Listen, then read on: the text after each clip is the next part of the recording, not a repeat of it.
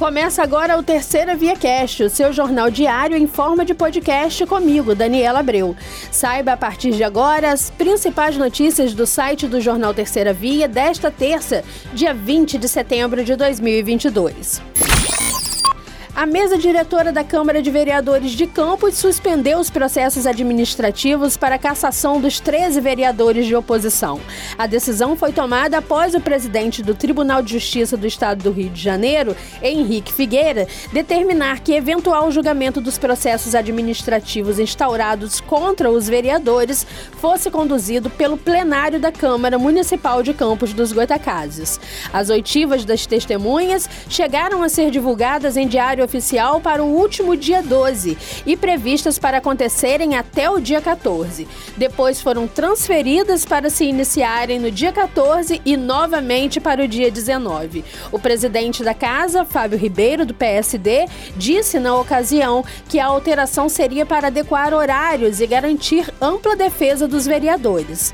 Em nota, a Câmara de Vereadores de Campos disse que a mesa diretora se reuniu e resolveu suspender os processos administrativos administrativos em razão da última decisão proferida nos autos da suspensão de liminar e permanecem assim até ulterior decisão do presidente do TJRJ. Vale destacar que qualquer decisão tomada antes da apreciação do recurso que será interposto pela Câmara pode prejudicar os andamentos processuais.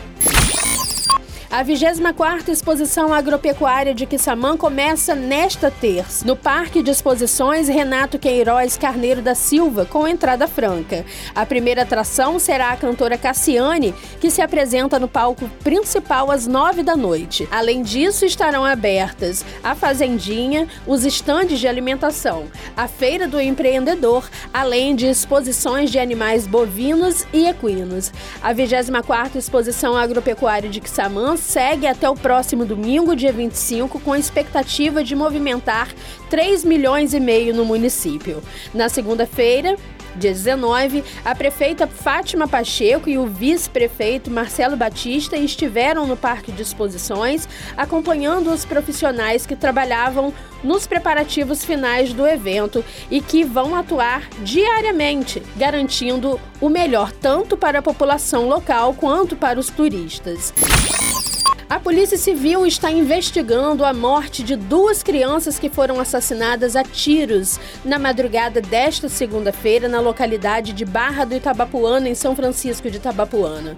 Os irmãos Isaías Viana da Silva, de 12 anos, e Ezequiel Viana da Silva, de 11, foram mortos com tiros na cabeça quando dormiam no sofá da sala de casa. A avó das crianças e o companheiro dela também foram baleados e estão internados internados, ambos em estado grave, no Hospital Ferreira Machado, em Campos. De acordo com a delegada titular da 147DP de São Francisco, Ivana Morgado, o crime aconteceu numa área dominada por uma facção criminosa e várias diligências estão sendo realizadas. Ela ainda não pôde divulgar a linha investigativa para não atrapalhar o trabalho. De acordo com informações da Polícia Militar, um suspeito teria sido detido na noite desta segunda. A violência em São Francisco de Tabapuana tem ganhado os noticiários nos últimos meses, com dezenas de homicídios registrados. Somente no mês de setembro foram sete. Um adolescente de 16 anos morreu após ser baleado na Avenida Rotary, em São João da Barra. Ele chegou a dar entrada em uma unidade hospitalar, mas não resistiu aos ferimentos. A Polícia Civil investiga as causas da morte. Até o momento desta edição, ninguém havia sido preso. Segundo informações levantadas pela Polícia Militar, a hipótese inicial era de que o jovem estaria manuseando uma arma de fogo e ele teria disparado um tiro acidental acidental no próprio tórax. Mas quando a vítima chegou à unidade hospitalar, foi constatado que havia outra perfuração no braço. A arma ainda não foi localizada. A 145 DP de São João da Barra está investigando o caso. O Campus Campus Centro do Instituto Federal Fluminense promove entre os próximos dias 21 e 23 a 27ª Semana do Saber Fazer Saber, dedicada à educação, ciência e tecnologia, e a oitava Mostre-se, destinada aos alunos que desejam fazer contatos com o mercado de trabalho. A entrada é franca e os eventos acontecerão das duas da tarde até as 8 da noite nas áreas internas e externas do campus. A 27ª Semana do Fazer Saber Fazer terá a apresentação de 209 projetos em todas as áreas do conhecimento. Haverá ainda apresentações de arte e cultura, como exposições de artes plásticas e visuais, apresentações musicais, dança, canto e teatro. O tema deste ano é o centenário da Semana de Arte Moderna de 1922. Como acontece em todas as suas edições, a semana oferece visitas de escolas escolas com guias voluntários que acompanharão grupos de alunos nas exposições de projetos. Já foram inscritos 2 mil estudantes. São trabalhos como kart elétrico construído no campus, competição de robôs montados nos laboratórios e uma oportunidade de conhecer os cursos oferecidos pela instituição. Nos dias 29 e 30 deste mês, Campos vai sediar o quinto seminário da cana-de-açúcar.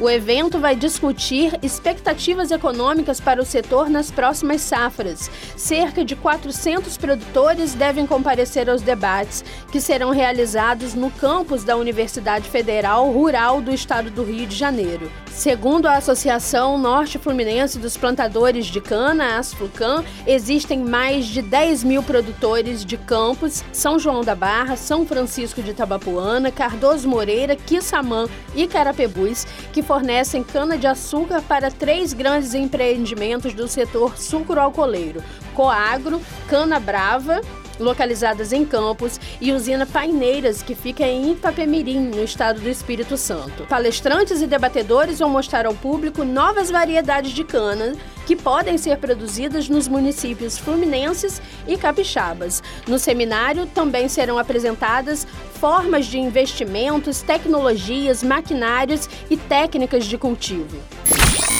Faltando 11 dias para o fim do prazo de entrega da declaração do Imposto sobre Propriedade Territorial Rural 2022, 3.826.278 contribuintes já enviaram a declaração à Receita Federal. Até o momento, o estado do Rio de Janeiro tem 48.854 declarações entregues, enquanto o Espírito Santo soma 73.605. Pessoas e empresas que são são proprietárias titulares do domínio útil ou possuidoras de qualquer título do imóvel rural estão obrigadas a apresentar a DITR.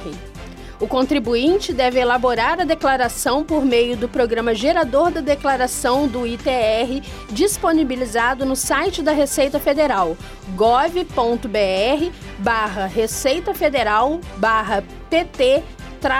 br e transmiti-la pela internet. Quem não apresentar a declaração no prazo está sujeito a multa de 1% ao mês ou fração de atraso lançada de ofício e calculada sobre o total do imposto devido.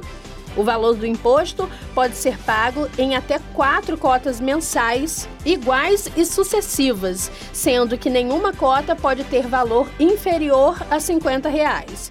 Imposto de valor inferior a 100 reais deve ser pago em cota única e a cota única ou a primeira cota deve ser paga até o último dia do prazo da apresentação da DITR. E estas foram as principais notícias do dia. Quer saber mais detalhes sobre esse ou outros assuntos? Acesse o nosso site jornalterceiravia.com.br e também as nossas redes sociais. Te espero aqui para o próximo Terceira Via Cast.